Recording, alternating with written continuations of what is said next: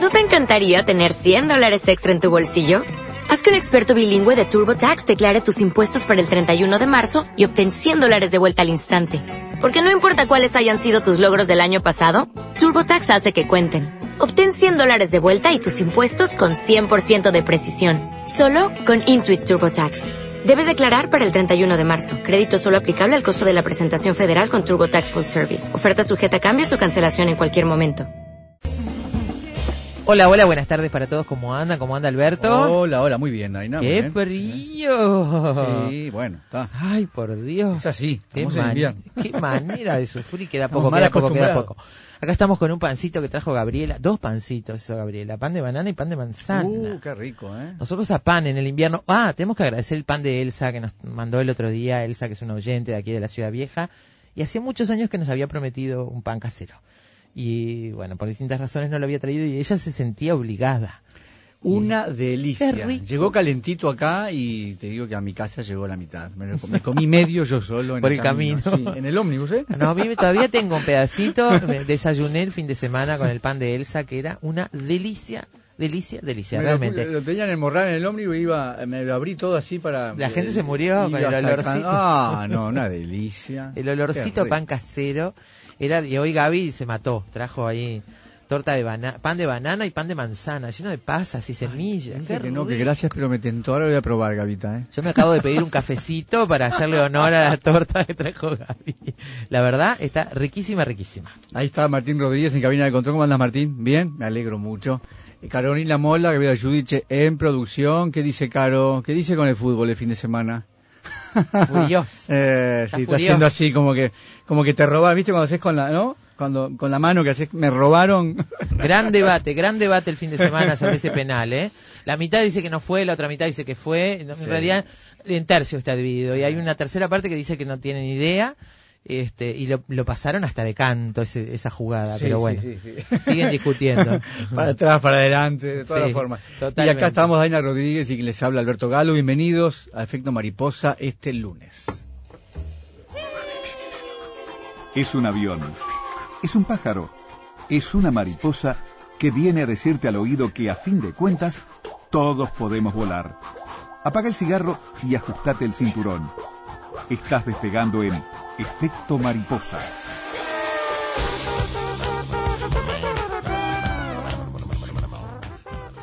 Título de hoy, la verdad sobre el caso Harry Kebert. Aún aquellos que no lo hayan leído seguramente han oído hablar de este fenómeno editorial, el mayor fenómeno editorial en, en los últimos años. Se trata de la tercera novela de un joven suizo, sub 30, pusieron acá, que se coló en la lista de los libros más vendidos en todo el mundo. Se llama Tiene Joel 27, Dicker. Tiene 27. 27 años tiene Joel Dicker, esta es la tercera novela y es un fenómeno editorial en el mundo entero. Es un policial, un policial muy vinculado con la literatura y con una forma de narrar en varios tiempos y con varios narradores que van completando un puzzle. ¿Es así, Alberto? Es así, es una novela, eh, a ver, muy eh, compleja en este sentido, porque está narrada desde varios, desde varios momentos, pero al mismo tiempo eso lo hace, la hace muy interesante. Está muy bien escrita y al mismo tiempo no tiene nada nuevo. Seguro. Eh, no, no ofrece, no ofrece novedades en cuanto a, digamos, lo que es la, la novela, la narrativa policial. Sin embargo, eh, a pesar de que no ofrece novedades, la novela es para es para un disfrute, pero así se disfruta. Bueno, tú la empezaste, ¿no? Yo la empecé... No podés dejar de leerla, es impresionante. Este, mi única discrepancia estaría con el final, que por supuesto no lo voy a comentar porque es el alma de la novela. ¿no? Claro.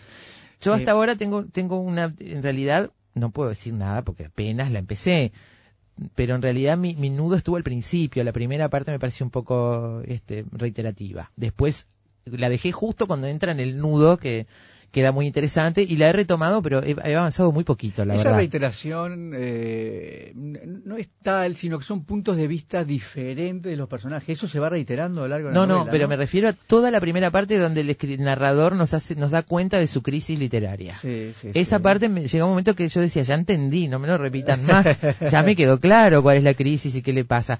Este, pero quizás sea un recurso narrativo interesante en, el- en lo global, por eso no puedo hablar mucho opinar sobre la calidad literaria de la novela. Es una novela ¿no? muy disfrutable, muy bien escrita, eh, con las, las carencias, las falencias de, de un jovencísimo escritor, pero que a su vez ha estudiado mucho, ha preparado mucho esta novela y que escribe con muchas ganas de escribir. ¿eh? ¿Quién mató a Nola Kellergan? Esa es la gran incógnita de velar en un thriller a tres tiempos, 1975, 1998 y 2008, acerca del asesinato de una joven de 15 años en la pequeña ciudad de Aurora, en New Hampshire. En 2008, Marcus Goldman, que es un joven escritor, visita a su mentor, el tal Harry Kebert, autor de una aclamada novela, y descubre que éste tuvo una relación secreta con Nola Kellergan, una, una muchacha muy joven, una adolescente.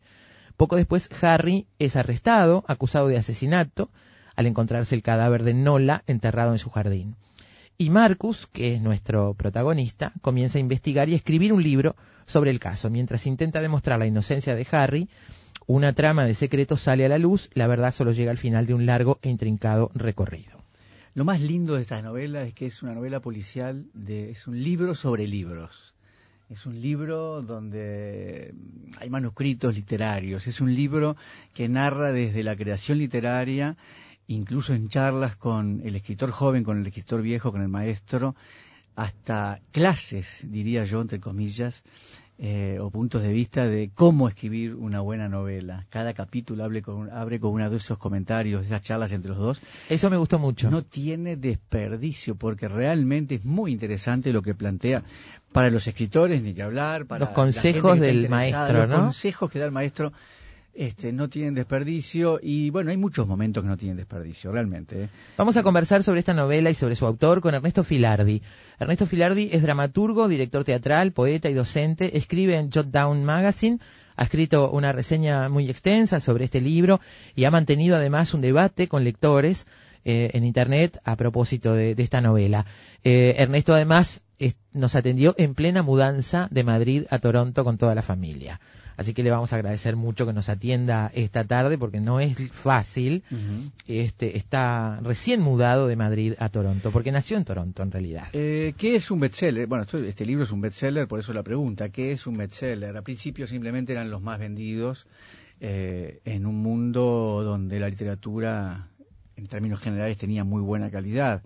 Después, eh, bueno, la literatura empezó a decaer un poco y este, este término de bestseller empezó a confundirse y, y en realidad empezaron a ser muy, muy, muy vendidas ciertas novelas que ya no tenían tanta calidad. Por lo tanto, el término bestseller es sí, como bastante, despectivo. Eh, claro, que, que es un poco despectivo. Un poco ¿no? Tono. Ya no es solamente el más vendido, sino mmm, literatura liviana. Y sí, uno mira de reojo los ciertos bestsellers, ¿no? Casi se convierte en mala palabra. Sin embargo, en esa lista de bestseller está, no sé, este, Está Lolita. Historia de dos ciudades, sí, de Dickens, por ejemplo. Lolita, este, El Guardián del Trecenteno, hay novelas, libros sí. memorables que son una referencia sí. literaria. También y, está el Código da Vinci, bueno, Harry está, Potter, eso, ¿no? Está, este, está, hay de todo en esa bolsa. Vamos a repasar los libros más vendidos de todos los tiempos y estos criterios. Sí, vamos a repasar hoy. eso y vamos a contar un poco eh, cómo surgen los bestsellers y, y, y, este en especial, cómo, cómo arranca este libro? ¿Por qué se convierte en bestseller? ¿Cómo, en bestseller? ¿Cómo son los, los, las primeras negociaciones? Vamos a contar un poquito. Y más todo en el eso. mundo de hoy, ¿no? Yo me pregunto, si yo, eh, suponete que escribiera un libro, que tuviera la osadía de escribir un libro, a mí escribir no se me da, no es una cosa que se me dé bien, conozco mis limitaciones, pero supongamos que escribiera un libro, por mediocre que fuera, y me pusiera a, a hacer sitios en Internet diciendo que es el fenómeno editorial del siglo, ¿no? Y este, y a, obviamente con eso no alcanza pero, pero uno tiene la sensación de que a veces en este mundo globalizado aparecen fenómenos de marketing que explican muchas cosas con respecto a la venta de libros, más allá de la calidad literaria, ¿no? Sí, el bestseller, el bestseller, hay, hay, varios tipos, vamos a ver, el long seller, el fast seller, el seller, uh -huh. el que dura en el tiempo, el que es momentáneo. El boca a boca tiene, boca a oído tiene en realidad muchísimo que ver con claro. la construcción del bestseller y se ha comprobado que, por ejemplo, las críticas no inciden demasiado en lo que no, lo que porque en el público masivamente no está pendiente Nada. de lo que dicen lo que te lo hacen tranca. Si es malo, te lo tranca Seguro. y ahí se queda. Se y si le gusta, se lo recomienda a un amigo, lo presta, dice, ay, che, Exacto. leí tal cosa. Sí. Es así, me parece que el público masivamente no está atento a lo que dicen los este críticos. Escritor, ¿no? Este joven escritor, eh, escribe, ha escrito por el placer de escribir, se asoció con un, con un veterano editor francés, eh, pero aparte de, de, libros, mm, no, no, quiero decir un editor menor, porque no es un editor menor, en realidad no lo era, un hombre, imagínate, que descubre esto, pero no de las grandes editoriales. Eh, se asociaron, pero más que nada como amigos, y bueno, y siguen siendo amigos este, siguen cenando juntos. Este, y este chico, por ejemplo, no, no ha querido saber mucho de premios, le ha dicho al editor que no le avisara nada de los premios, que no le contara nada, que solo le avisara, bueno, que le mandara cuando si había ganado alguno que le avisara, pero nada de los entretelones.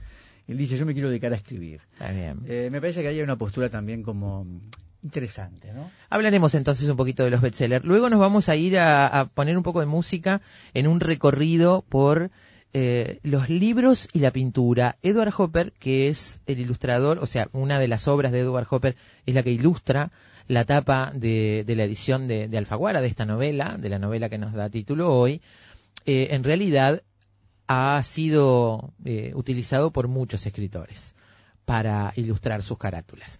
Hay varios ejemplos, como Raymond, Raymond Carver, como Harold Brodsky, por ejemplo. Este, yo he visto algunos en, el último rato, John Irving, este, de, este pintor que, se ha transformado en el pintor favorito de los escritores. es una lección póstuma, ¿no? Porque el, hombre ya no estaba cuando no, claro. a hacer, etapas de libros con sus con sus cuadros, ¿no? Claro, pero yo pensaba mirando, a mí me gusta mucho Hopper, y mirando la, la, pintura de Hopper, pensaba, ¿qué libro puede no encontrar algo? Tenés razón. en, esa, en, ese mundo, en ese universo maravilloso que hace Hopper. Claro. Eh, Hopper se ha convertido en el omnipresente y póstumo ilustrador de cubiertas para libros, dice John Updike.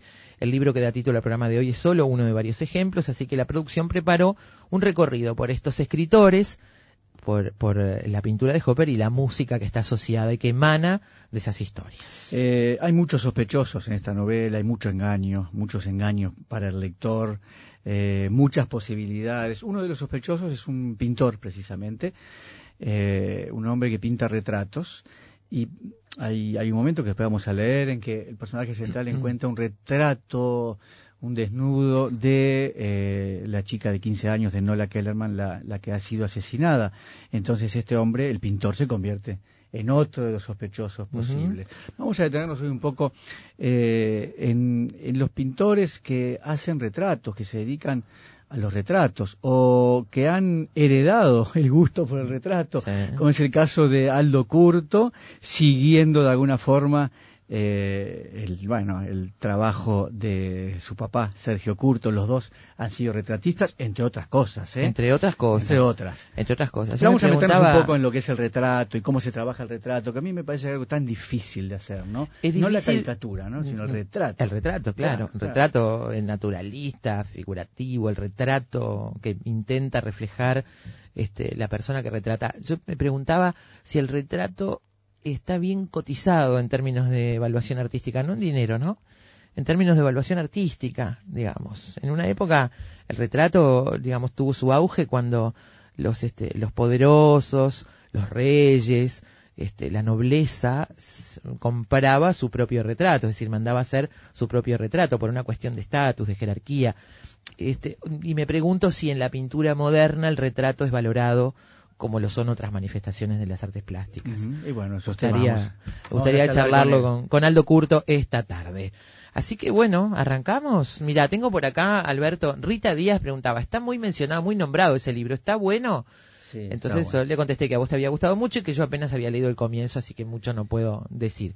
Alba Delgado dice lento y un poco entreverado, me pareció. Sí, es complicado, es complejo, pero bueno, ahí está. Y Antonio Ladra dice, yo me lo leí todo, son casi 700 páginas, le sobran 400, dice Antonio Ladra.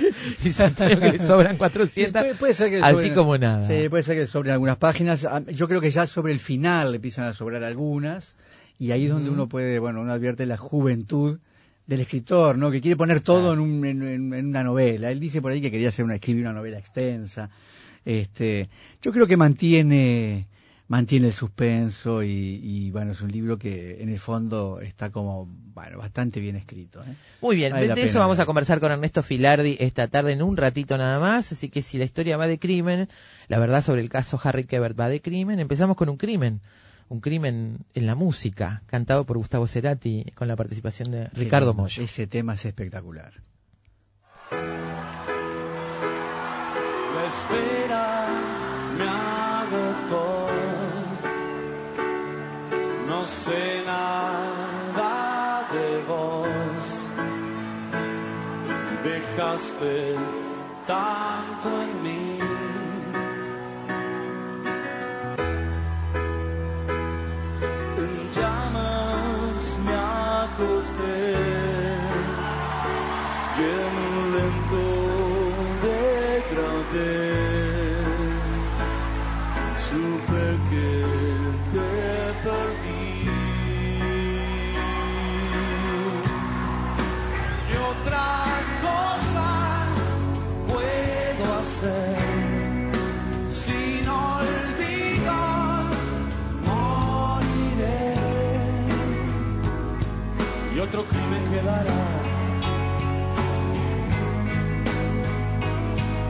Otro crimen quedará sin resolver.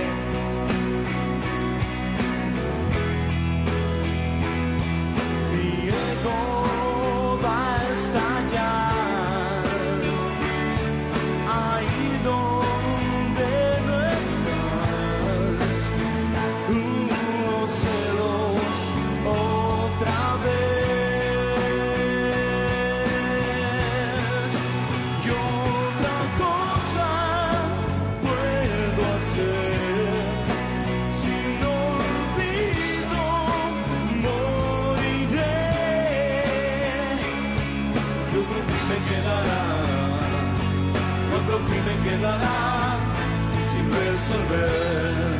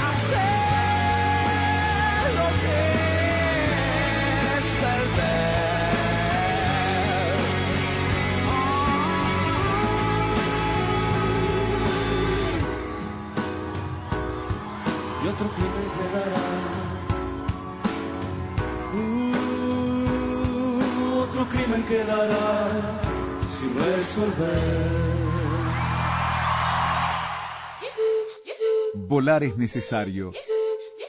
Todo lo demás no. Efecto mariposa.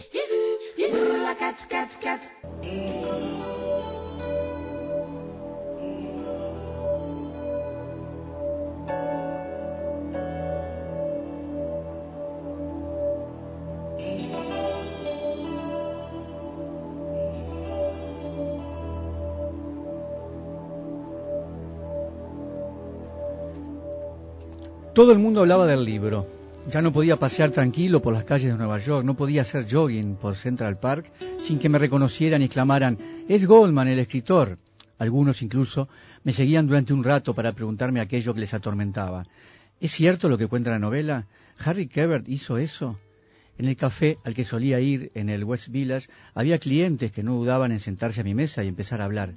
Su libro me tiene atrapado, señor Goldman, es imposible dejarlo. El primero era muy bueno, pero este... He oído que le dieron un millón de dólares por escribirlo. ¿Qué edad tiene? Solo 30 años y ya está forrado.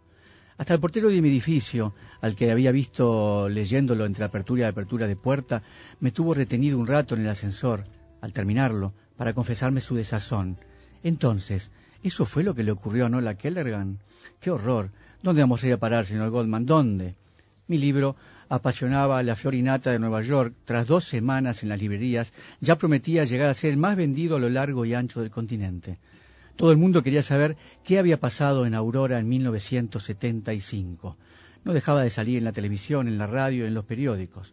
Yo tenía solo 30 años y con esa novela, la segunda de mi carrera, me había convertido en el escritor más de moda del país. El caso que sacudía a América y, el que, y del que había sacado lo esencial de mi narración había estallado unos meses antes, al principio del verano, cuando se encontraron los restos de una joven desaparecida 33 años antes fue el comienzo de la serie de acontecimientos que se relatan a continuación y sin los que la pequeña ciudad de Aurora habría seguido siendo, sin duda alguna, completamente desconocida para el resto de Estados Unidos.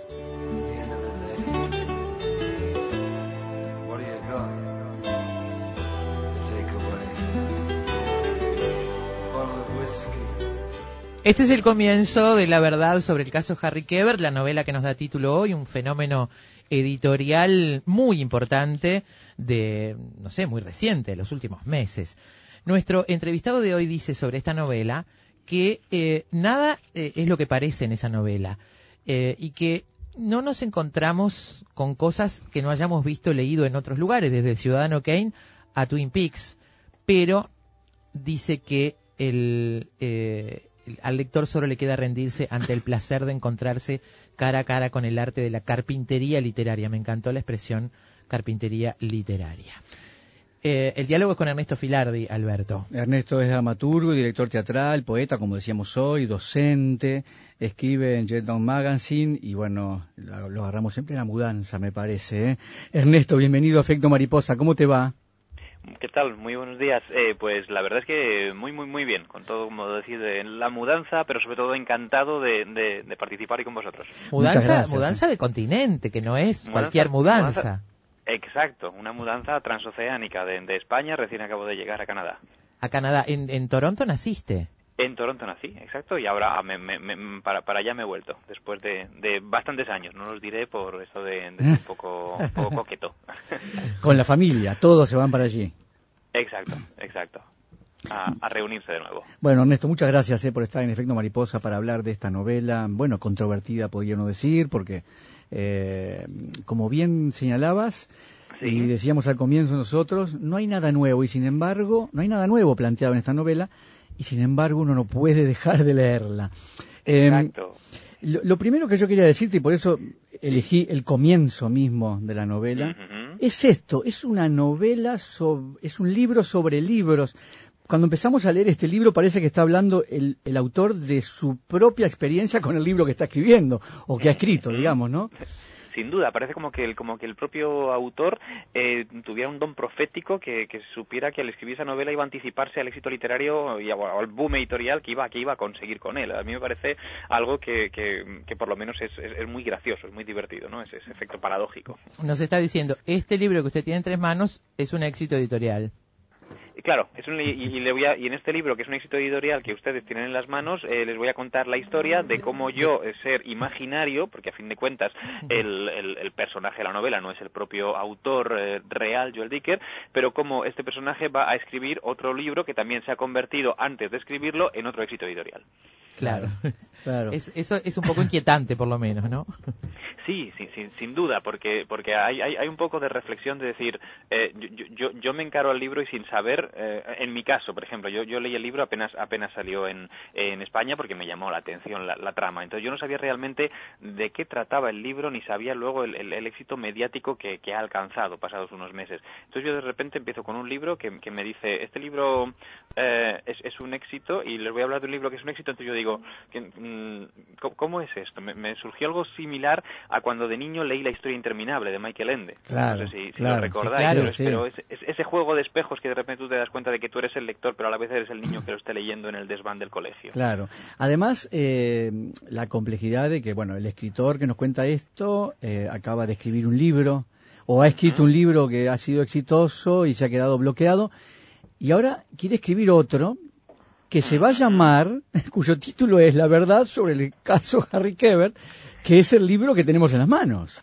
y que estamos leyendo y que por tanto sabemos que en algún momento ese libro será escrito, porque si no llegara a ser escrito en la ficción no lo podríamos ver en la realidad, y todo es una investigación policial para conseguir saber cuál es la verdad sobre el caso Harry Keber, para así poder escribir la verdad sobre el caso Harry Keber, y que Claro. en el mundo real podamos leer la verdad sobre el caso Harry Keber, tanto el libro como saber realmente cuál fue la verdad sobre el caso Harry Keber. Claro. Lo, lo digo para los oyentes porque Ernesto no va a tener idea de lo que yo hablo, pero es como el envase del pulidor Bao, Sí. ¿no? Eh, nosotros tenemos un, un, un- un artículo de limpieza que viene en un envase que es una cosa infinita.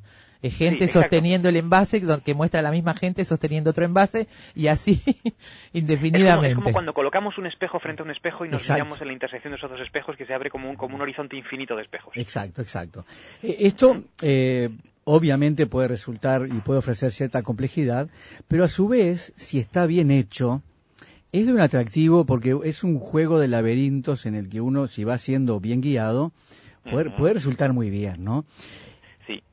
Que es el caso Sí, de esta novela, digamos. Cre- Creo, creo, creo que, el, vamos a decir, eh, como, como, como comentabais al principio, algo que ya, que ya reseñé y que creo que es obvio, eh, esta novela está llena de, de estereotipos, es decir, no es, no es una gran novela de personajes, todo lo hemos visto, ¿no? Es decir, tanto en Ciudadano Kane como en, como en Twin Peaks y en tantísimas otras referencias. De hecho, yo tengo la teoría eh, que lo apuntaba en el artículo después en los comentarios, porque me di cuenta después al escribirlo, que todo es una, es una parodia de Lolita. De lo que queréis después podemos, podemos hablar sobre esto. Ah, sí, Pero sí. realmente el gran, el gran juego de la novela es ese juego de, de espejos que se despliega ante nosotros porque no sabemos lo que estamos leyendo, ni cuándo es verdad, ni cuándo es mentira, ni en qué plano temporal estamos, y que lo hace más fascinante todavía.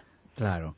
Eh, comentaba yo al principio, en este libro sobre libros ocurren varias cosas con los libros. Hay un manuscrito, hay fragmentos de esta novela que tú decís que es la que se está escribiendo, como tú, tú comentaste, es una novela que se escribirá en algún momento, y van apareciendo fragmentos de esa novela que se escribirá, pero además, y a mí hay una parte que me parece súper interesante, y lo comentaba hace un ratito, cada capítulo se abre con consejos del viejo escritor al joven escritor sobre cómo escribir una buena novela, ¿no? Algunos de ellos son consejos quizás un poco, un poco típicos, un poco Sí, manidos, sí. pero hay algunos que son, que son bellísimos. Claro. Por ejemplo, hay, hay, hay un consejo, recuerdo, no, no de memoria, pero básicamente decía que, que todo, que todos los escritores pueden usar las mismas palabras, pero un buen escritor que consigue que, que se le asocie una palabra a él. Y dice que una palabra y cada vez que una persona vuelva a decir esa palabra, siempre piense en ti. Claro. Eso, eso me parece, me parece algo, algo bellísimo. Claro. Eh, y, y ahí hay parte del interés también de este libro en, en- en todas estas cosas que tienen que ver con los libros, ¿no? Libros, Ujú. libro sobre libros. Sí, exacto. Yo creo que es el, el gran placer de la, de la lectura, eh, para todos los que nos gusta la lectura en, en buena medida, es cuando sabemos que un libro nos lleva a otro libro. Y que eso no, no- sucede muchas veces. Y mm, sería sería sería bonito que existiera una especie de, de aplicación informática o red social tipo Facebook en- con lo que pudiéramos trazar un, mapa de los de, los libros que nos han ido llevando a otros libros en nuestra vida y que nos han convertido en la persona que somos si eso fuera posible, creo que hay unos cuantos libros que se convierten como en ejes que nos ayudan a ir de, de libros a otros. Quizás pues uno de los, de los grandes maestros en esto fue, fue Borges. Leyendo a Borges te, te entra la curiosidad por, Claro, por, por claro. leer a, otros textos, ¿no? Pero, Cada uno de nosotros podía rehacer un camino en ese sentido. Exacto, nuestro exacto. propio incluso, camino. Incluso a, lo, incluso a lo mejor podríamos mm, borrar alguna parte del camino porque hoy pues no, no, no me hubiera gustado andar por esta parte y poder rehacerlo, ¿no? Pero, Claro. pero efectivamente, creo que los libros tienen esa magia. Ernesto, eh, si los personajes no son muy ricos, si, si los recursos son muy obvios, si la estructura narrativa no es nueva, si, si, si, te- si está lleno de lugares comunes, eh, ¿cuál es el éxito? ¿Cuál es la, la, esa cosa que nos hace rendirnos a la lectura? Eso que tú llamas la carpintería literaria, que me, me gustó mucho esa expresión. ¿Cuál es el mérito de Dicker? Yo, yo creo, hay, hay una frase de un, de un eh, dramaturgo español fantástica, la, la, la- la frase es un poco machista y dice algo así como que el lector, igual que la mujer, gusta de que, de que le engañen. Ah, bueno. La- no, no estoy al 100% de acuerdo, porque me parece un poco machista la segunda parte de que la mujer, pero sí estoy de acuerdo con que a, cualquier lector no- nos encanta que nos, que nos engañen. Claro. Y es un libro muy mentiroso y muy tramposo que nos lleva por unos lados y, y por otros y que a fin de cuentas está en el mismo código de lo que es cualquier thriller o novela policíaca. Claro. Eh, Nos eh, engaña permanentemente. se engaña permanentemente. O sea, yo tengo, yo tengo una teoría de que siempre en las, no- en las novelas policíacas el, el- el culpable es el personaje del que menos se habla en el libro. Claro. Eh, eh, no, no, no desvelaré nada, no, No. desvelaré nada para, para, para los oyentes que no hayan leído el libro, pero creo que en este caso también, Claro. también, también puede ser, también puede ser así. Sin contar, Eh, pero- sin contar que en el camino hay muchos sospechosos que van apareciendo, ¿no? Exacto, Claro. exacto. Y continuamente aparecen y entonces de repente descubres que hay un personaje que no había dicho una información, pero descubres ah, pues no, ahora es este, ahora es este. Te pasas, te pasas buena parte de la novela sospechando de, de todos los personajes, pero eso tampoco es algo inherente a este libro, es algo que es característico de cualquier bestseller policíaco de, de, de- de- de mejor o de peor calidad. Yo, pero Claro. yo creo que sobre todo esa, esa carpintería literaria a la que me refería tenía que ver con todo con esa, con esa estructura de planos temporales que se despliegan y que nos hacen querer seguir en todo momento descubriendo y poniendo las piezas de ese, de ese puzzle. Claro. Que si normalmente ese puzzle en cualquier novela del género eh, siempre es en un mismo, en un mismo tiempo, eh, en este caso es que tenemos que hacer como cuatro puzzles simultáneos que hasta que no estén completados no podemos tener como cuatro fichas distintas que a la vez hacen un puzzle nuevo, como un quinto puzzle, algo así sería. Claro. Entonces claro. eso me parece que es fascinante. Claro. Eh, alguien decía recién que le sobran eh, algunas páginas. Es posible, es un escritor joven, quiere poner eh, todo allí, pero hay una, Algunas, más de la mitad. sí, pero hay, Sí, pero hay, sí, una, sí, hay, hay una estrategia ahí que a mí me parece que al- al- algunos lo, lo puede llegar a aburrir, a algunos lectores. A mí me pareció interesante y son los puntos de vista diferentes sobre mismos eventos, ¿no? Es decir, ocurren ciertos eventos, entonces el evento se repite, pero desde diferentes puntos de vista, por lo tanto, se convierte en otro evento. Claro, claro, pero pero y, y- que tampoco es una novedad, tampoco es una novedad en No, Dicker, claro. que ya tenemos, claro, lo tenemos en, en, en, en Ciudadano Kane, lo tenemos en, Claro. en, en, Ra- en Rashomon de, Claro. de, de Kurosawa, pero pero pero eso eso no no no hace que, que pierda originalidad del libro. Se, se dice que uno de los primeros textos escritos que se conservan de los textos literarios es de un escriba egipcio quejándose al faraón de que ya no quedan temas sobre los cuales escribir. Es decir, si, si- todo ya está escrito y todo está inventado, pues a lo mejor lo que tenemos que hacer es disfrutar con, con mezclar los ingredientes que ya tenemos de formas distintas o no tan distintas para, para disfrutar de sabores que aunque parezcan nuevos pueden estar mezclados con otras con otras esencias, que creo que es un poco lo que hace lo que hace aquí eh, Dicker. Es difícil, ¿no? Eh, digo, eh, empezar a escribir y, y tener éxito y no estar sospechado de mala calidad cuando el trabajo de uno se convierte en un bestseller. Eh, yo lo- lo, digo, eh, reitero, para que no, no, no terminé de leer la novela, apenas la empecé, Alberto sí la leyó completa, este, pero he leído las críticas, he leído las reseñas, reseñas muy favorables y otras que son totalmente destructoras y Sí, una pelea, una pelea intensa en este sentido, ¿no? Pero pero a muerte además. A mí me sorprendió pues en, en el artículo por ejemplo eh, los lectores pueden pueden entrar en la, en la página en, en Hot Down y ver que, que los comentarios de los lectores ha habido pues de, de todo pero sobre todo eh, pues más más en contra más en contra de la novela. Entiendo que es un producto editorial eh, pues basado en, en un éxito inmediato no es una novela profunda que pretenda indagar sobre el funcionamiento del alma ni, ni nada semejante porque para eso tenemos otras novelas maravillosas pero pero creo que es una novela muy digna en cuanto a que consigue lo que pretende. Es una novela que pretende entretener y en eso no miente. Claro, él, él lo dice, dice el autor, digo, él es el autor. Quería intentar escribir una novela extensa, escribir un libro largo que se leyera rápido, pero que no dieran ganas de terminarlo. Un libro que fuera como un suspiro, un único suspiro. Exacto. Esa era su aspiración, digamos, ¿no? Exacto, sí, sí, sí, claro, porque no, porque no, no, no, él- no creo que en ningún momento él quisiera ser eh, Flaubert o que o quisiera pasar por Dostoyevsky. Él quería hacer una, una, una novela de, de intriga y, y ha conseguido una novela de intriga muy buena. No, no se le puede pedir más a, No, no, a claro. quien no quiere dar más. Claro. Eh, Nora, eh, Nora, Nola Kellergan eh, Sí. no es Lolita. Tú decías, vamos a... Me parece que tiene algo que ver con Lolita este libro.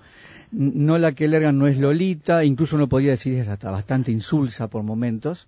Sin Eh, duda. sin embargo, me parece que, que pisó fuerte en la literatura, ¿no? Es decir, Ah, claro. se hizo un lugar en la literatura.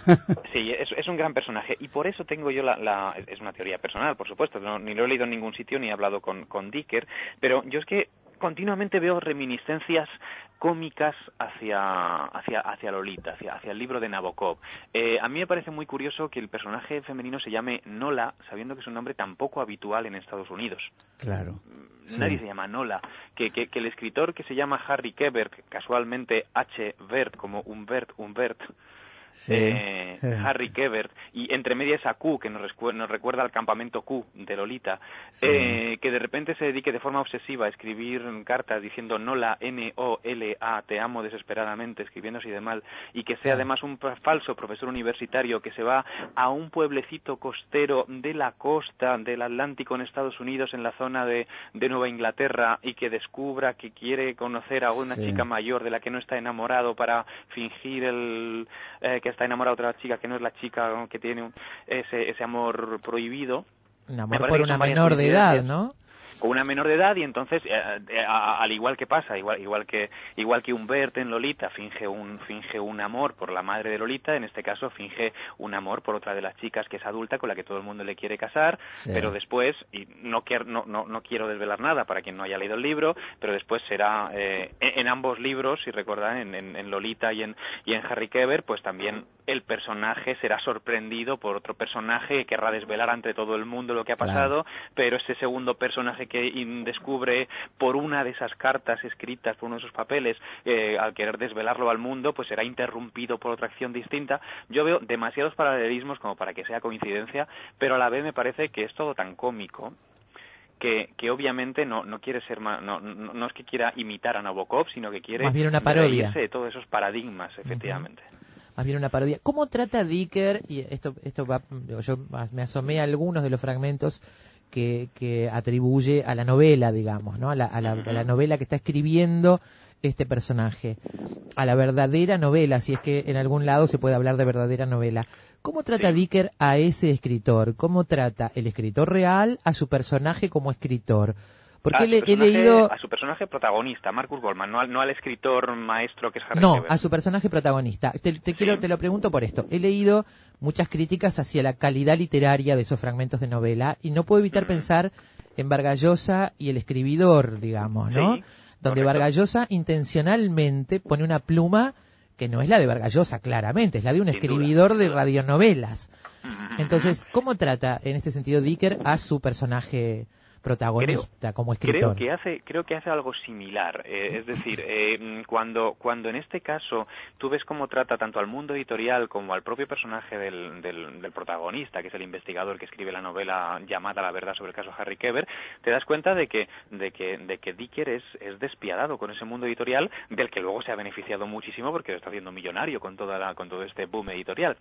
Eh, y paralelamente eh, también nos encontramos con que el otro gran, el otro gran y verdadero mm, escritor ficticio en la, en la, en, en la novela, que es, eh, que es el propio Harry Keber, que era el profesor mentor de- del protagonista, escribe una novela que supuestamente es una de las novelas más importantes de la segunda mitad del siglo XX en, en Estados Unidos, llamada Los orígenes del mal.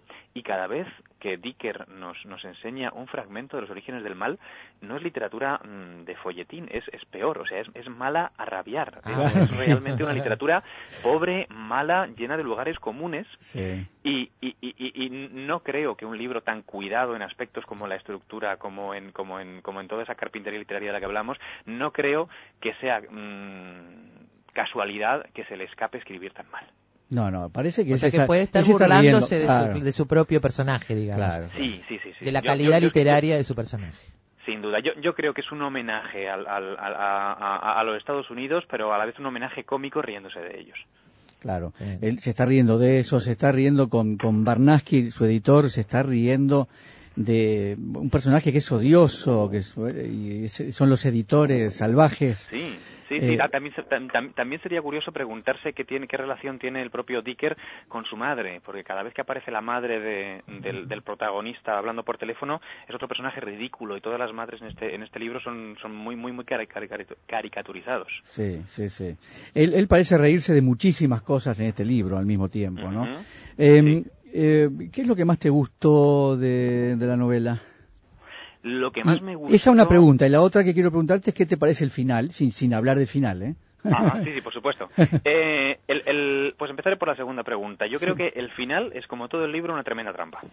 Claro.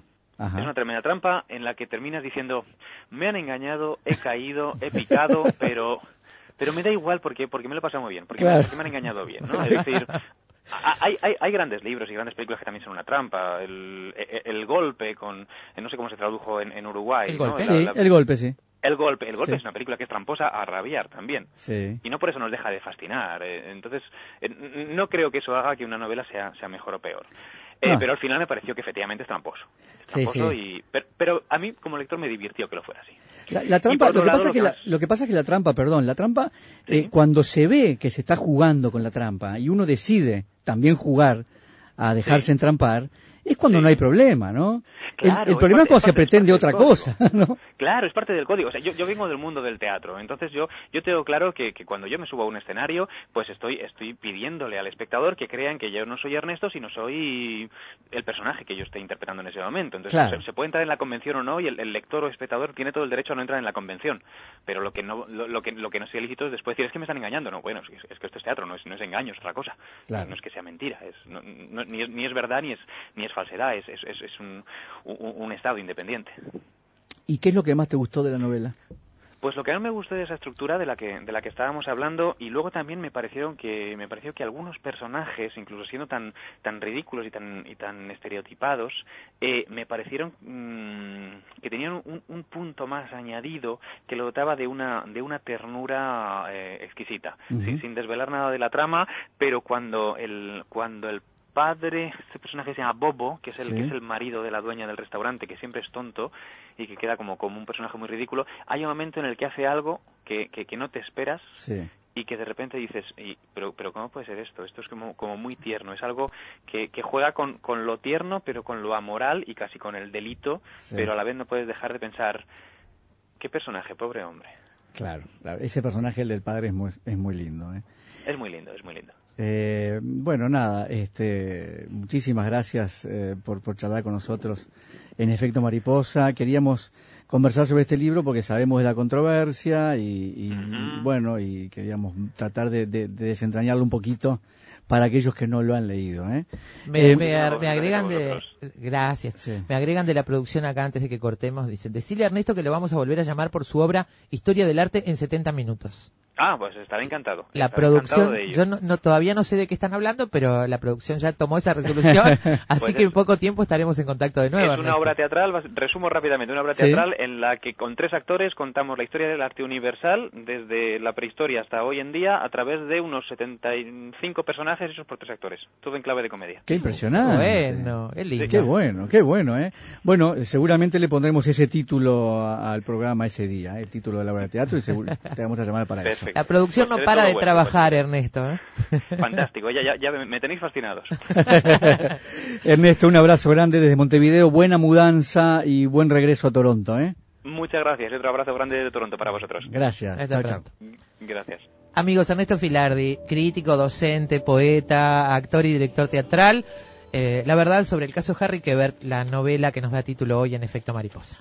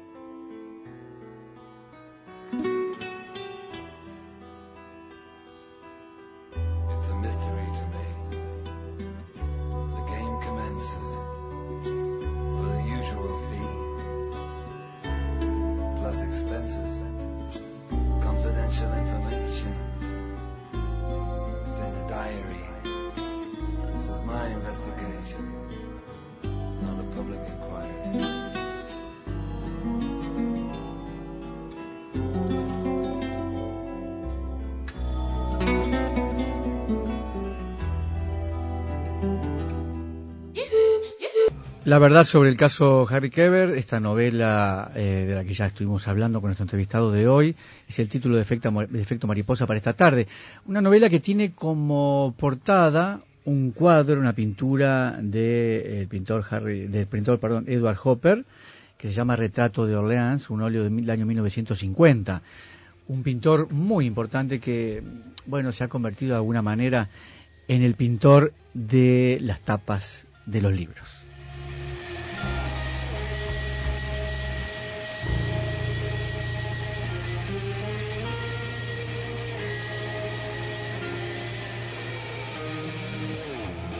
Ermitaño, mítico, con una única muestra individual en vida, admirado hasta la devoción, citado en innumerables películas, celebrado por innumerables escritores, utilizado en las tapas de innumerables clásicos de la literatura norteamericana, Edward Hopper ha entrado a la historia como el pintor que mejor capturó el aire de Estados Unidos, convirtiendo a los modelos de sus cuadros en auténticos personajes.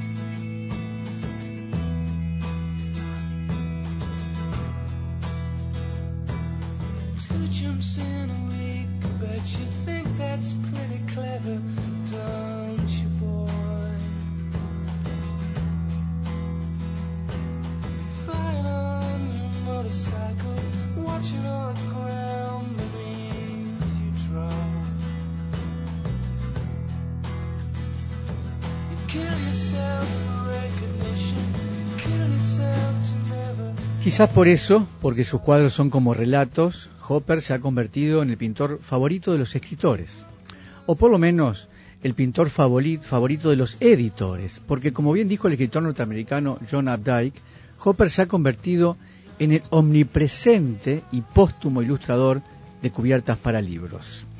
Hopper queda bien en todo clásico americano del siglo XX porque perfila y destila, como pocos, cierta inasible e inquietante propiedad inherente al Made in USA.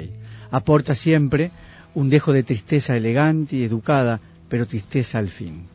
La sospecha de que algo no ha salido del todo bien, de que algo más o menos terrible ha sucedido o está por suceder, es lo que se ve en sus cuadros.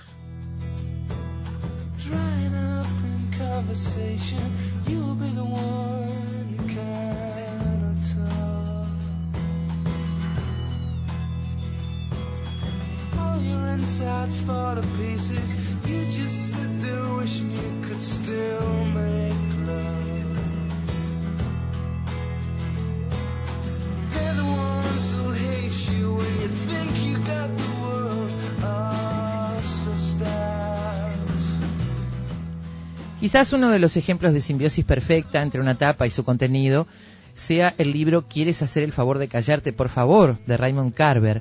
La tapa es de Hopper, claro, el óleo Carolina Morning de 1955. Fue el primer libro de relatos de Carver que tardó 15 años en terminar y supuso una revolución total estilística porque renovó la forma del cuento corto, dando poder fundamental a la elipsis. Significativa también es la figura femenina en este libro, donde las mujeres se vuelven un catalizador o un detonante de situaciones.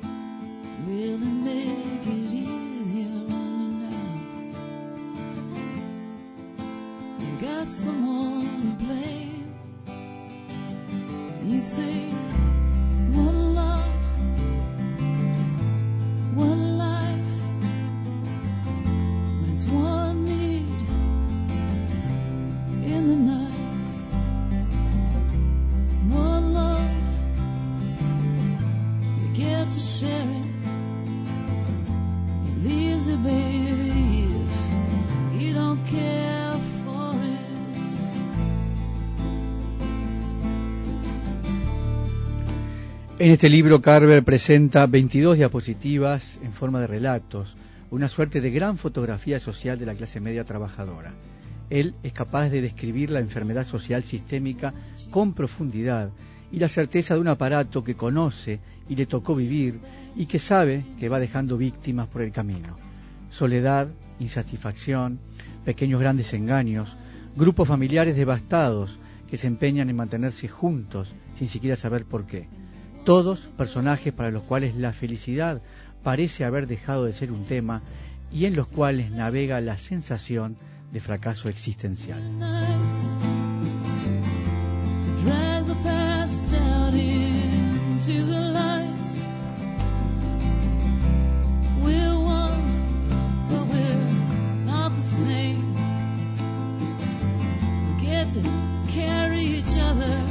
carry each other.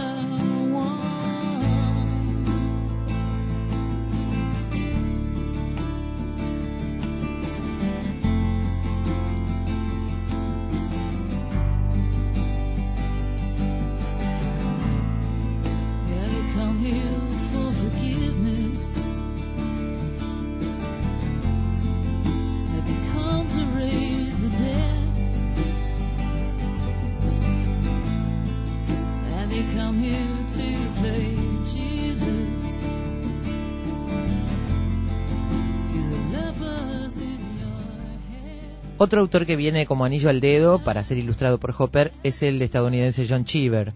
Por eso no es extraño que una de sus recopilaciones de cuentos, se llama 13 Uncollected Stories, tenga como tapa el cuadro Autómata de Hopper, uno de los más reconocidos de este autor. El título se refiere solo en apariencia al local, que es un restaurante automático donde se expende comida rápida y bebidas a través de las máquinas, aludiendo en realidad a la mujer sentada en el centro de la escena.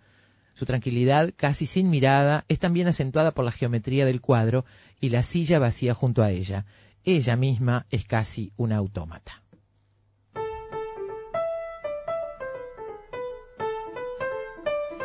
Say love me, leave me, let me be lonely. You won't believe me, but I love you only. I'd rather be lonely than happy with somebody else. You might find the nighttime the right time for kissing. Nighttime is my time for just reminiscing, regretting instead of forgetting with somebody else. There'll be no one unless that someone is you. I intend to be independently blue. Say, I want your love, don't wanna borrow. Have it today to give back tomorrow. Your love is my love, there's no love for nobody else.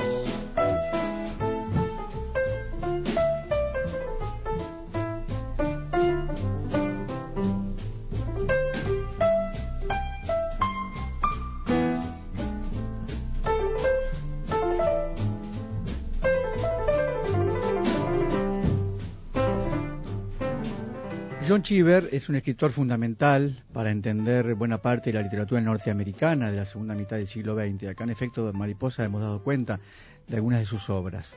Él es quien crea el suburbio como terreno literario, explora las crecientes tensiones entre homosexualidad y puritanismo y describe los infiernos subterráneos que caldean los cuerpos y las almas de ese aparente paraíso norteamericano de posguerra. El suburbio es anatomizado sin piedad, pero la búsqueda en última instancia es la de la belleza y la nobleza que pueden encontrarse en todas partes, incluso ahí. Como dice el propio Cheever, no quiero ser un crítico social, tampoco un defensor de los suburbios, pero no hace falta decir que los personajes de mis cuentos y las cosas que les suceden podrían encontrarse en cualquier lugar. Sus dioses son tan antiguos como los tuyos y los míos, quien quiera que seas.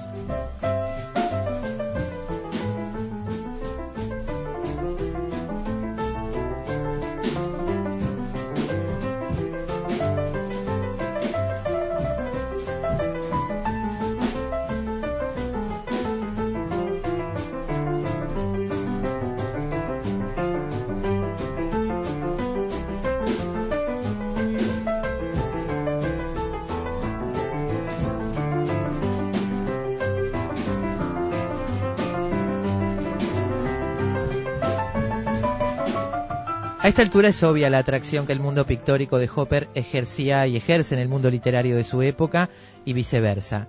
Gail Levin, la más importante especialista en Hopper, da cuenta de esto. Levin es autora del catálogo Raisonné del pintor, de una exhaustiva biografía íntima que investigó el perfil ermitaño y desagradable del artista y reivindicó la figura hasta entonces accesoria de su sufrida y castigada esposa, la también pintora Josephine Nevinson.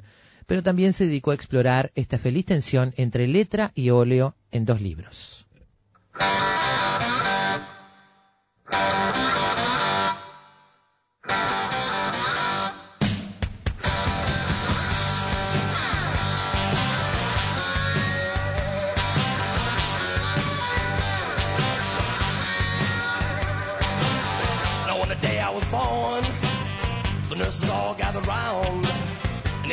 In wide wonder at the joy they had found.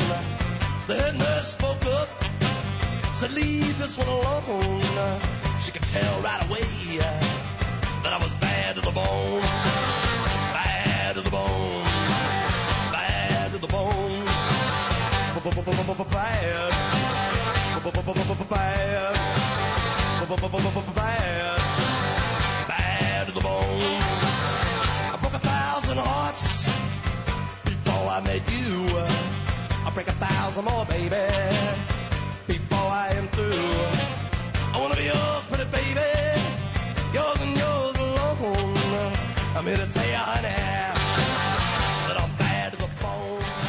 Levin publicó dos libros sobre Edward Hopper, uno en el año 1995 y otro en el año 2000. Uno de ellos además una biografía, tributo a Edward Hopper. Dos libros que reúnen textos de escritores inspirados en y por el pintor.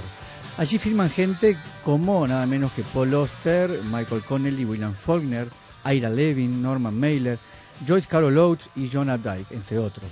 Claro, hay una inevitable mayoría de escritores noir y su presencia no es casual.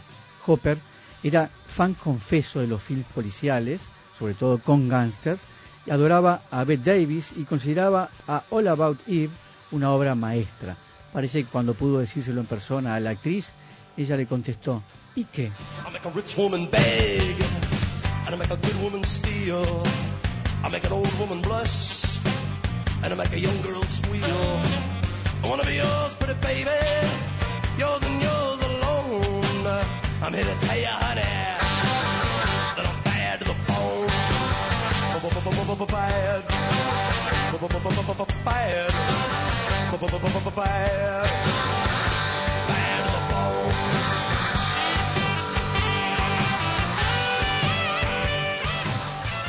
Nighthawks, literalmente halcones de la noche, aunque se le ha dado el nombre de noctámbulos en español, es el cuadro en el que se ve a cuatro personas sentadas en un restaurante urbano por la noche.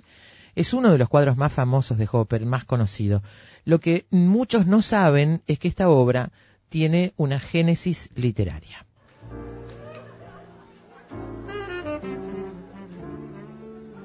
Nighthawks at the diner, Emma's 49er. There's a rendezvous of strangers around a coffee urn night. All the gypsy hacks and the insomniacs, now the paper's been read. Now the waitress said, eggs and sausage and a side of toast. Coffee and a roll, hash browns over easy, chili in a bowl It's a.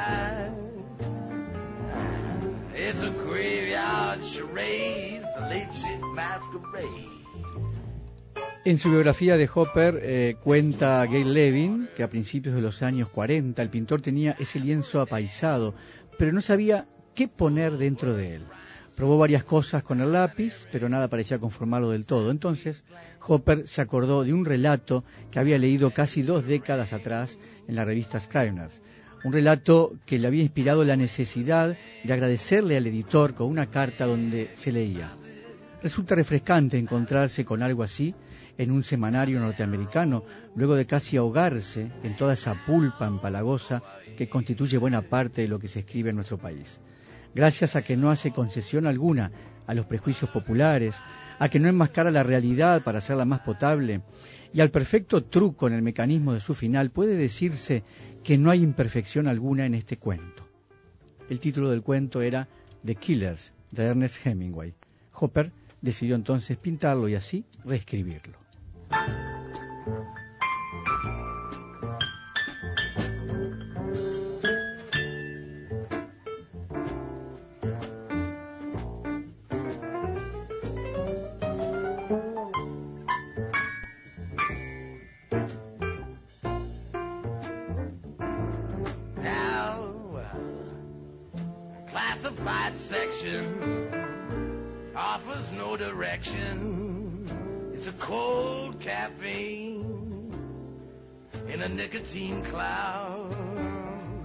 Un recorrido musical por el arte de Edward Hopper y su vinculación con la literatura. Escuchábamos al comienzo Sonic Youth, Superstar, luego era Radiohead, High and Dry, Cowboy Yankees, One, Nina Simone, Love Me or Leave Me, George Thorogood and the Destroyers, Bad to the Bone, y Tom Waits, Eggs and Sausage del álbum Nighthawks at the Diner.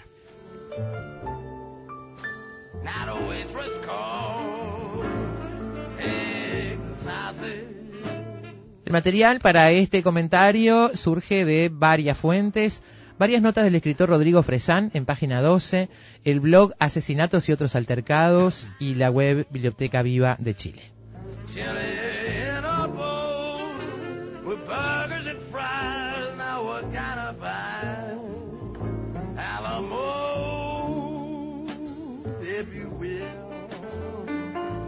Just crowd. Had some time to kill. See, I just come in to join the crowd. Had some time to kill. Just come in join the crowd. Cause I had some time to kill.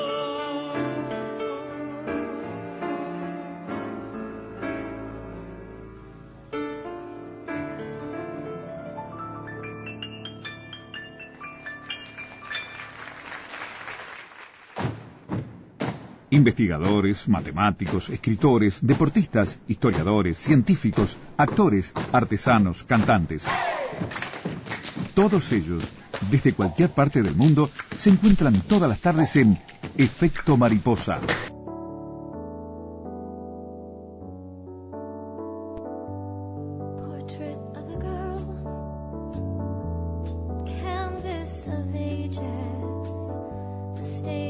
Is hers, demure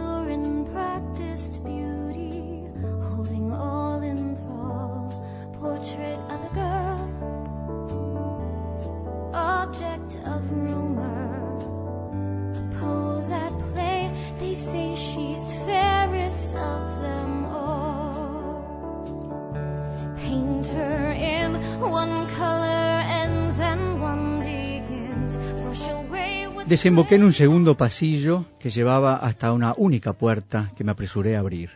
Daba a una enorme galería con el techo de cristal cubierto por una jungla de plantas trepadoras que la protegía de las miradas indiscretas. Había caballetes, algunos lienzos sin terminar y pinceles desparramados sobre un pupitre. Era un taller de pintura. Colgados de la pared, una serie de cuadros técnicamente muy buenos. Uno de ellos atrajo mi atención. Reconocí inmediatamente el puente colgante que se encontraba justo a la entrada de Aurora, al borde del mar. Me di cuenta entonces de que todos los cuadros eran representaciones de la ciudad. Estaba Grand Beach, la calle principal, principal, incluso el bar Clarks. Las telas tenían un realismo impresionante. Llevaban todas la firma LC y las fechas no iban más allá del año 1975. Fue entonces cuando me fijé en otro cuadro, mayor que el resto, colgado en una esquina. Había un sillón colgado frente a él y era colocado frente a él y era el único que estaba iluminado. Era el retrato de una joven. La representaba por encima de los senos, pero dejaba entender que estaba desnuda. Me acerqué. La cara no me era completamente desconocida. La observé un instante más hasta que de pronto comprendí y me quedé completamente estupefacto. Era un retrato de Nola. Era ella, sin ninguna duda. Tomé algunas fotos con el teléfono móvil y huí de inmediato de la habitación.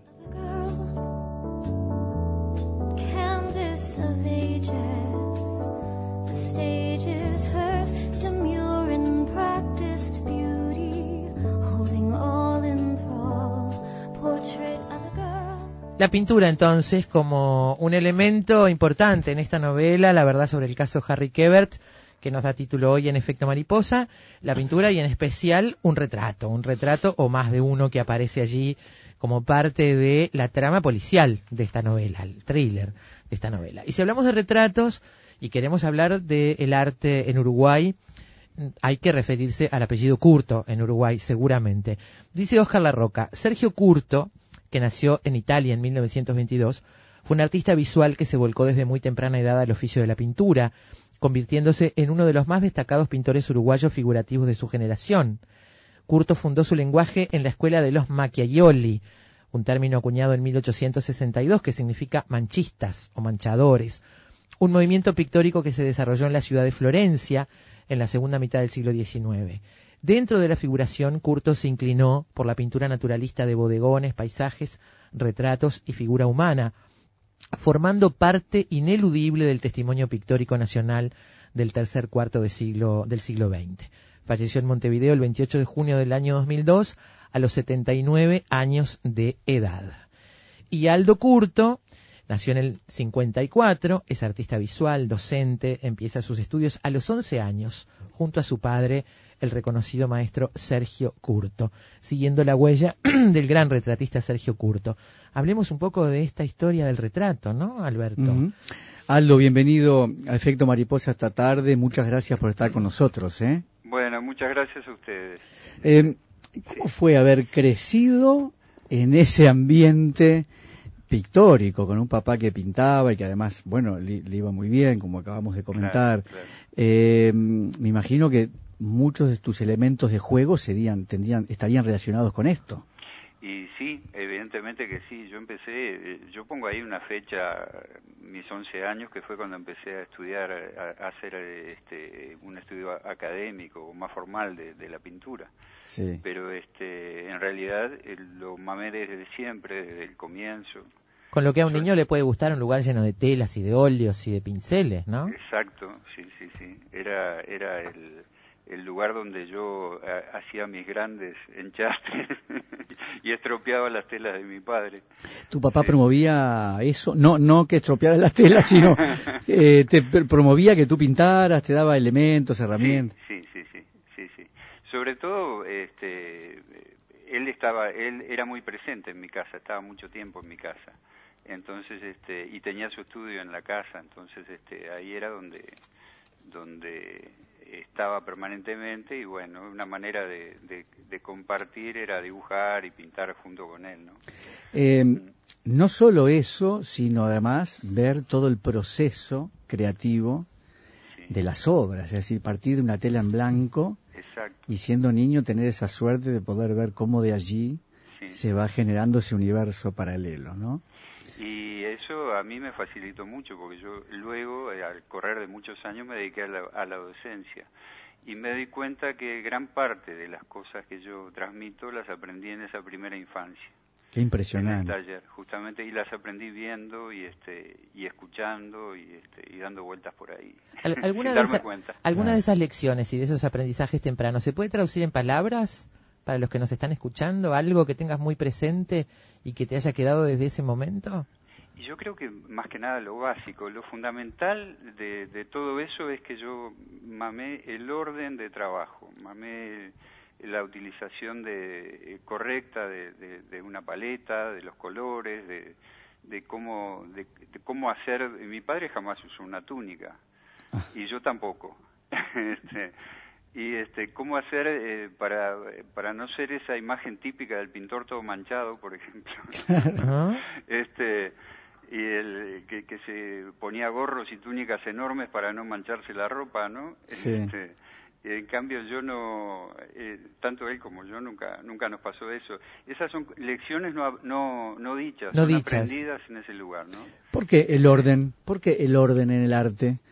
Para mí uno podría decir, bueno, está, eh, también se podría hablar de desorden de repente, ¿no? Sí. Eh, ¿qué- ¿Por qué te llamaba la atención el orden en el trabajo, digamos? Y lo que pasa es que eh, eh, era una escuela más bien figurativa, es decir, netamente figurativa, Claro. en la cual este, la representación eh, tenía una tenía una importancia superlativa, ¿no? Y para lograr la representación del objeto de la naturaleza uno tiene que ser ordenado, tenés que aplicar una una metodología, tenés que ir desde un comienzo, un, un paso intermedio y un final, ¿no? Hay que hay que ir ordenando todos los pasos y en eso el orden, la prolijidad de trabajo es muy importante, Mm. porque uno no puede pintar con un pincel este que esté utilizado hasta eh, lleno de pintura hasta el mango o Claro. este pintar correctamente una línea o una o un detalle mínimo que a veces es muy necesario. ¿no? Más allá de lo que se esté pintando. Si uno ve a Pollock, uno piensa en desorden. Sin embargo, ahí debe haber un orden, me imagino, ¿no? Claro, claro. De cualquier manera, sí, en la, en la pintura abstracta o en la- el expresionismo abstracto hay un orden también este, importante que lo impone el artista, ¿no? Claro. Se me ocurre que no, no depende tanto de, de, de- de un orden racional, sino un orden impuesto por el, el propio hacedor, ¿no? Eh, Aldo, ¿qué lugar ocupa la pintura figurativa en la valoración? Eh, bueno, yo te diría en el Uruguay de hoy, pero estaba leyendo esta nota de, de Oscar Larroca, publicada en La Pupila en su momento, este, que, que abunda bastante en el periodo en el que tu padre pintaba en la década del 50 y dice no era fácil posicionarse como un artista abstracto, menos lo fue más tarde para todos aquellos artistas que no se afiliaban a las nuevas tendencias y que Claro. como Curto solo se guiaron por las directivas de sus propias necesidades expresivas. Claro. ¿Qué, lugar ocupa la pintura figurativa en un mundo donde lo moderno parece ir por otro lado? Bueno, eh, de- depende un poco, ¿no? Este, digamos, eh, eh, está justamente eso, la necesidad que el artista tiene de expresarse, ¿no? Y eso no, se me ocurre que se pueden encuadrar en diferentes corrientes o no. Este, por ese lado me parece que la figuración es muy importante. Quienes, quienes, este, el- su necesidad expresiva va por el lado figurativo, utilizan la figuración. Claro. Yo creo que hoy en día vale un poco todo, ¿no? Y también en ese vale todo se ha desdibujado mucho. Se, ha- se han perdido metas y objetivos de, este, del arte y, bueno, por supuesto se han ganado otros. Claro. Este, pero es, es, es bastante complejo eso. En ese mundo, ¿qué lugar ocupan los retratos? Tu papá también era retratista, además de Sí. paisajista. Tú también, Sí. sos retratista. ¿Qué lugar ocupan los retratos en este mundo de la pintura? Bueno, eh, la figura humana ha sido el leitmotiv del arte desde el comienzo hasta hoy en día, ¿no? En distintas, en distintas formas, en distintas formas expresivas, en distintas corrientes, en distintas escuelas, siempre ha, habido, ha aparecido la figura humana como, un motivo importantísimo, la representación de nosotros mismos. Este, en ese aspecto, el, se me ocurre que el retrato tiene una doble vertiente. La figura humana como tal, utilizada para, para, para representar estados de ánimo o, este, o diferentes cosas, la cual, el, digamos, en ese caso la figura humana se, se utiliza en forma mucho más libre, Sí. ¿no? Este, menos, eh, pare- menos parecida al modelo o, o lo, o, O lo sin parecida modelo. que sea necesario O sin modelo, sí. Y por otro lado está el retrato, el retrato propiamente dicho es representativo de una persona. Y, como tal, se me ocurre a mí que tiene que ser este exhaustivo, sumamente figurativo y este y, representar fielmente a la persona, ¿no? Eh, hay diferentes encares del retrato. Yo me acuerdo habían eh, grandes retratos hechos este, de tres, cuatro pinceladas y, y con una gestualidad brutal y sin embargo uno reconocía a la persona que estaba representada. ¿Y no es una caricatura eso? Y te- puede ser, puede ser la caricatura es parte del retrato, se me Sí. ocurre. Ujú. Sí, yo la, digamos, no la diferencio De demasiado. acuerdo, de acuerdo. Este, y, pero estaba pensando este, en, por ejemplo, hay unos, un retrato que me viene a la mente, no recuerdo qué personaje, pero hecho por este eh, quien fuera maestro de, de Oscar La Roca también, este Espínola Gómez, Sí. ¿verdad? Que tenía uno- una serie de retratos este, hechos de pinceladas muy gestuales, muy fuertes, y sin embargo representaban perfectamente bien a la persona. ¿no? Claro. Hay retratos, por ejemplo, del, del periodo impresionista también, que son muy fuertes, este, hechos con pinceladas muy marcadas. Este, yo, eh, cuando me llega el trabajo de un retrato, es un encargue. Y como tal, eh, trato de representar fielmente a la persona, este, en, en el caso mío. Entonces recurro a una técnica eh, sumamente figurativa y, este, y en el cual el modelado es completo, las luces y sombras son completas y la pincelada es exhaustiva y, y este y detallista, ¿verdad? Claro. ¿Y cómo es la técnica? ¿Se va, se va, ¿Cómo se va armando un retrato? ¿Por etapas? Sí. Eh, ¿Se empieza por el fondo, por ejemplo? Sí, sí, sí. Ajá. Mira, el, eh, yo empiezo, eh, porque hoy en día que la, pers- la persona pose en el estudio eh, se puede dar, pero este es mucho más difícil. Se hace sobre fotografías. Y entonces yo trabajo sobre fotografías que las, las eh, si es posible, si la persona está viva y tengo acceso a ella, las saco yo, saco una serie de fotografías bastante grandes, de las cuales elijo la que me parece que puede ser el compendio de las expresiones de la persona. Este, eh, porque no es no se trata de, de- retratar en una instantánea, ¿verdad? En, en una expresión instantánea eh, sacada en el momento de la fotografía Sí. sino que uno tiene que lograr un poco que sea el compendio de todas las expresiones de la persona y que no pierda el parecido. Claro, pues no es una copia solamente física de, de un natural, es Exacto. expresión. Es la Es intención, claro. Tiene que trasuntar un poco, eh, dar la idea de lo que es el modelo, ¿no? Este, Claro, porque para eso se quedarían con la fotografía y listo. Con ese, exacto. ese instante, esa Sí, instantánea, digamos, ¿no? Sí, hay grandes fotógrafos que han hecho retratos excelentes con Sí. fotografía también. Sí. Es otra técnica más. Este, y, y sí, pero eh, la- no, puede ser una fotografía instantánea, una- un enfoque instantáneo de la persona. Eh, eh, tú- perdón, pero te- me quiero parar ahí un segundito, perdóname. Eh, ¿Elegís solo una o armás ese retrato en base a todas esas expresiones que tienen todas esas fotografías? Si, me es, eh, si es posible, elijo una sola, Ah, de acuerdo. porque la, la justeza en el dibujo es fundamental en esto. Sí. Este, y si no, eh, pero también muchas veces me tengo que basar en algún detalle de otra foto para comprender un poco mejor cómo es. Ahí está. Este, porque a veces está parte de la expresión está metida en una sombra o hay un exceso de luz, una cosa que uno tiene que ver algún detalle mayor.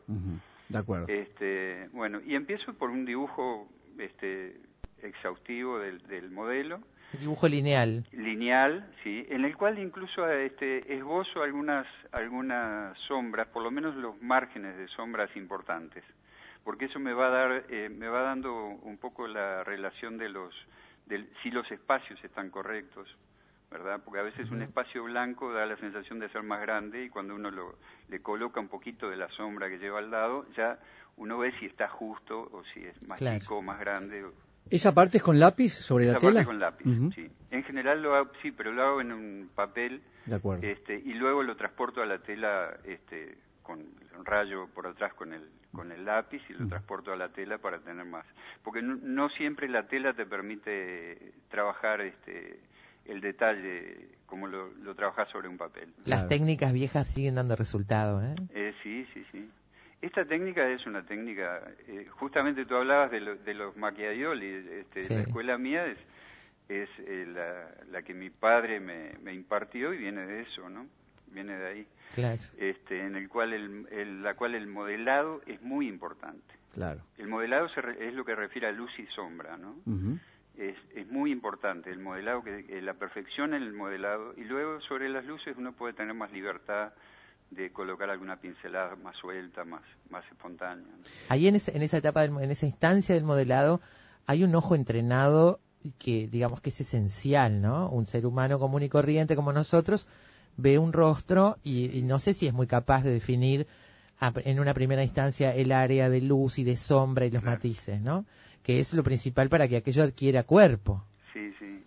En La pintura, este, la pintura representativa o figurativa, eh, depende, yo diría que la- en, en- en un 50 o en más eh, de porcentaje, ¿no? Un 50% o más depende de la observación. Y es una observación que tiene que hacer caso omiso de los detalles ir a los planos generales, este, y luego ir detallando, o sea, partir de la generalidad para luego llegar al, al detalle, ¿no? Ajá. Porque de esa manera incluso se pinta. En el caso de un rostro, por ejemplo, se pinta un fondo con el color de la piel, por decir algo. Sí, Es más general que eso, imposible, digamos, claro, ¿no? exacto. Ahí exacto. Este, ese fondo, esa primera aproximación del, al color de la piel, tú la das con cierta transparencia que te permita ver el dibujo.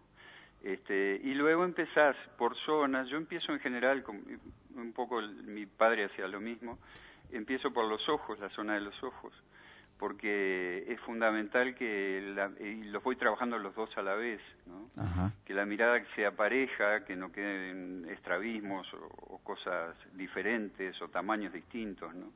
Este, entonces este, voy trabajando los ojos a la vez y después hago un claro oscuro general, o sea, un planteo general de todas las sombras del rostro.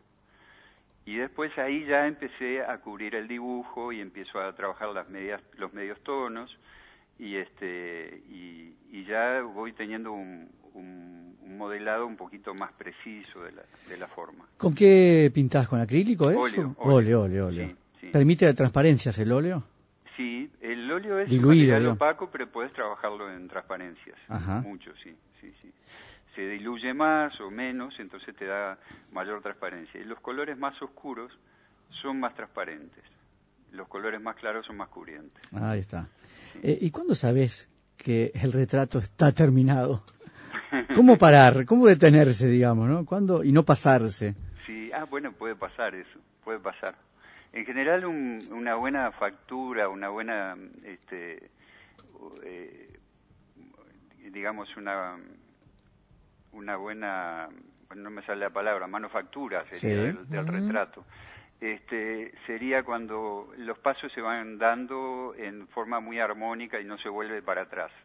O sea, a veces uno tiene que corregir, ¿no? Sí. pero cuando uno no va sacando todo bien, si el dibujo está bien hecho, tiene que estar muy bien hecho, este, en general la corrección es menor, hay que corregir mucho menos. Entonces, cuando se van cubriendo los, los pasos, este, desde la generalidad al detalle, este, en forma correcta y rítmica, porque Claro. eso, este, digamos, el ritmo en la pintura es una cosa muy importante. Este, uno llega a un final en el cual ya dice, bueno, está, eso, esto está. Eh, eso una- a veces uno, eh, lo que hay que hacer es alejarse del cuadro, Claro, verlo. claro. Es permanente la consulta a la muestra, a la, en- a la persona, ¿no? A la, a la fotografía o, o la persona si estuvieran en, presente, ¿no? Claro. Es permanente esa consulta. Si sale todo bien, como decís, si va todo a buen ritmo, ¿cuánto lleva hacer un retrato? Y de hay gente que lo puede hacer más rápido, ¿no? No, ¿cuánto te lleva a ti, no? ¿Cuánto Yo lleva a ti? si, Sí. si trabajo del natural, Sí. este, lo tengo que hacer bastante rápido. Ajá. O sea, en posi- posiblemente dos o tres secciones lo tengo que tener con concreto. Ujú. Si, si tengo la posibilidad de trabajar en estudio y con, con otro tipo de material, con fotografías o con dibujos, que puede ser también otra posibilidad, este, ahí me, en dos semanas de, de trabajo diario, dos o tres horas diarias de trabajo. Este, decías que, que retrato solo por encargo eh, estás Sí, trabajando. Eh, la gente sigue, por lo tanto, encargando retratos. Sí. ¿Qué, qué, qué lugar ocupan? ¿La gente encarga retratos de un familiar, para un familiar? Eh, re- encarga un retrato de una persona que ya no está? ¿Cuál es el...? De ellos mismos. Este, sí, un poco se dan todas esas cosas que dijeron. Este, eh, hubo una época en, el cual, en la cual el retrato era mucho más, este, eh, el, el- el encargue del retrato era mucho más asiduo, ¿no? Ahora no es tanto así. Yo creo que el- es un es un, este, una costumbre como que se ha dejado un poquito de lado. Sin embargo, eh, encargan muchos retratos las corporaciones, los, los bancos, las, este, las empresas, este, que ponen a sus órdenes jerárquicos, este, muchas veces los retratan y los colocan en, en las salas de directorio. Este, es un eh, es como un síntoma de clase también. Claro, sí, sí. Claro, el, sí, el retrato. sigue- sigue Creo siendo, que siempre lo ha sido, ¿no? Sí. Cuando el retratado te pide eh, un retrato para él, ¿te pone nervioso ese momento previo a que toque el timbre? Sí, para ver cómo quedó. Es, sí, evidentemente que sí. Ahora, eh, porque me ha pasado, sobre todo en el caso de, de señoras que son un poco más coquetas que los varones. Sí. Ah, Este- Photoshop, te piden Photoshop. Ah, que sí, sí, hay que hacerle algún arreglito. Este, Sáqueme la papada, no me ponga tanta arruga. Exacto. Y eso es complicado porque muchas veces hay que este, hay que lograr esas cosas sin perder el parecido, ¿no? Porque Claro. si no, después la persona no se encuentra parecida. Claro. Este, pero bueno, este, Qué gracioso. es una es, Es una- como un, como un lifting de retrato, digamos. Sí, sí, sí. Hay que decirle, bueno, tráigame una foto de joven y listo, le hago un retrato de, de, de cómo- de- de cuando no tenía papada. es verdad. Ahora, de cualquier manera, esa, el- esa eh, cuestión expresiva que el, que, el, que el pintor debe perseguir siempre existe también. Existen esas posibilidades de, de que un retrato... Estoy pensando, por ejemplo, en el retrato de Carlota Ferreira, Sí. este, que es un retrato que, que es imponente, ¿no? Sí. Y no, no pierde vigencia a, pasar de- a pesar de los años, ¿no? Este, y es simplemente el retrato de una persona, una mujer, este, de esa época, este, De armas tomar. eh, sí, este, y sin embargo ahí Blanes se, se despachó lindo, ¿no? Sí. Este, bueno, tenía tenía algunas este, complicidades ahí. Sin Sí, duda. claro. Familiares. Sí. Eh, da toda la impresión, además, de que Carlota no le pidió que retocara nada, ¿no? No, no, no, por los bigotes. No. Ella Claro. estaba muy contenta. Por ejemplo, ¿no? Una de las cosas que la hace ser tan impresionante es que estaba muy conforme con su con su aspecto, seguramente. ¿no? Seguro, era otra época, era otros cánones Totalmente, estéticos, ¿no? totalmente. Sergio, eh, si- Aldo. eh, Aldo, perdón. Sí. Eh, si, eh, si el retrato entonces no es lo que más te, tu, tu- tu mayor inclinación, ¿cuáles son los, este, los motivos que más te inspiran, los que más te gusta hacer? Sí, no, a eso iba. A mí me gusta muchísimo trabajar sobre la figura humana. Me gusta mucho. Es una de las cosas tal vez más inspiradoras. Y este, y si bien el retrato a uno no, no te da esa posibilidad expresiva, la figura sí te la da. Claro. Y la figura puede ser ahí, uno puede trabajar con mucha más libertad. Le- ha- hago esa dis- distinción. La figura sería cuando el modelo este, no, no tiene por qué, podría serlo, pero no tiene por qué ser representativo de la persona, ¿no? de la personalidad sí. de un individuo en particular, sino que el modelo ya es un- una, una representación más general y este, de repente de una actitud o de, o de no sé, este, Ahí hablamos de todo el cuerpo, por ejemplo. Puede ser todo el cuerpo, puede ser la cara, Sí. puede ser la cara. Ajá. Este, eso es muy bonito de hacer. De cualquier manera, yo eh, también tengo otra línea de trabajo que no está referida a la figura humana y que, bueno, es, está dentro del paisajismo y Sí. este, en el cual yo me encuentro mucho más libre y puedo hacer un trabajo con mucha mayor abstracción de la que hago en- con la figura, ¿no? Ahí eh, en la, la técnica sigue siendo y el estilo sigue siendo aquel aquel este de los manchadores entonces. Sí, viene todo de ahí, del, Es del- de los italianos. Es muy bonito, ¿sabes? Es- Sí. da un efecto muy muy lindo. Eh, Sí. ¿Esto se aprende? Claro. Quiero decir, obviamente se Sí, aprende, ¿no? sí, Por algo de lo- lo- hay, hay talleres, pero quiero decir, uno tiene que venir con alguna aptitud ya de cuna, o, o puede no saber nada y ser un torpe para dibujar y de pronto encontrar una forma de pintar, de tener un estilo. eh, digamos, se aprende. Eh, es, es un poco independiente de, la- de las facilidades de la, de la persona el aprendizaje. Que de ahí eh, se pueda llegar a más o a menos, se pueda eh, la persona que aprendió a pintar logre ser un artista hecho y derecho, es otra historia. Claro. Ahí yo creo que Como tiene que haber de cuna, tiene que haber algo, tiene que haber una inclinación, tiene que haber una manualidad, una cosa que, que a ti te lleve a Claro. lograr. Primero que si no, no lo harías, no, no estudiarías pintura. Por algo están yendo, ¿no? Claro. Claro. Pero, este, pero yo he tenido casos de personas que realmente no tenían ninguna aptitud y han logrado pintar y dibujar perfectamente bien. Lo que pasa es que tal, les lleva más tiempo y, y- y son posiblemente personas muy apegadas al- a, la a una sistemática y han sido muy constantes, entonces este, logran aprender. Es, yo siempre digo, eh, en general todos aprendemos a escribir y cada uno de nosotros tiene una letra diferente. ¿no? que nos que nos identifican. La pintura es lo mismo. Todos podemos aprender la parte técnica este, de la pintura y el dibujo y este y, y nos va a diferenciar una, un estilo o una forma de utilizar la pincelada o el, o el grafismo que va a ser diferente en todos nosotros. Clarísimo. Eh, Aldo, estás dando clases allí en Arte Club con Oscar La Roca también, ¿no? Eh, ¿Dónde llama la gente si quiere anotarse para, para aprender a pintar? O para encargar un retrato. Ejé, ¿También? Está ¿También? bien, está ¿Sí? Este, sí, el teléfono nuestro es eh, 2410 Sí. 60 61. Muy bien. Y, en, y casi siempre, en horario- sobre todo en horarios de la tarde, hay gente acá en el taller que los, los van a, a orientar. Muy bien. Aldo, muchísimas gracias por estar en efecto mariposa esta tarde, explicarnos cómo se pinta un retrato. Yo ya aprendí, vos. Yo ya aprendí. Ahora hay que lanzarse, ahora hay que lanzarse. Los espero por acá y vamos a hacer alguna práctica. Muchas gracias, eh. un gran placer. abrazo. Gracias, eh, gracias. Placer, Un abrazo. gracias Hasta luego.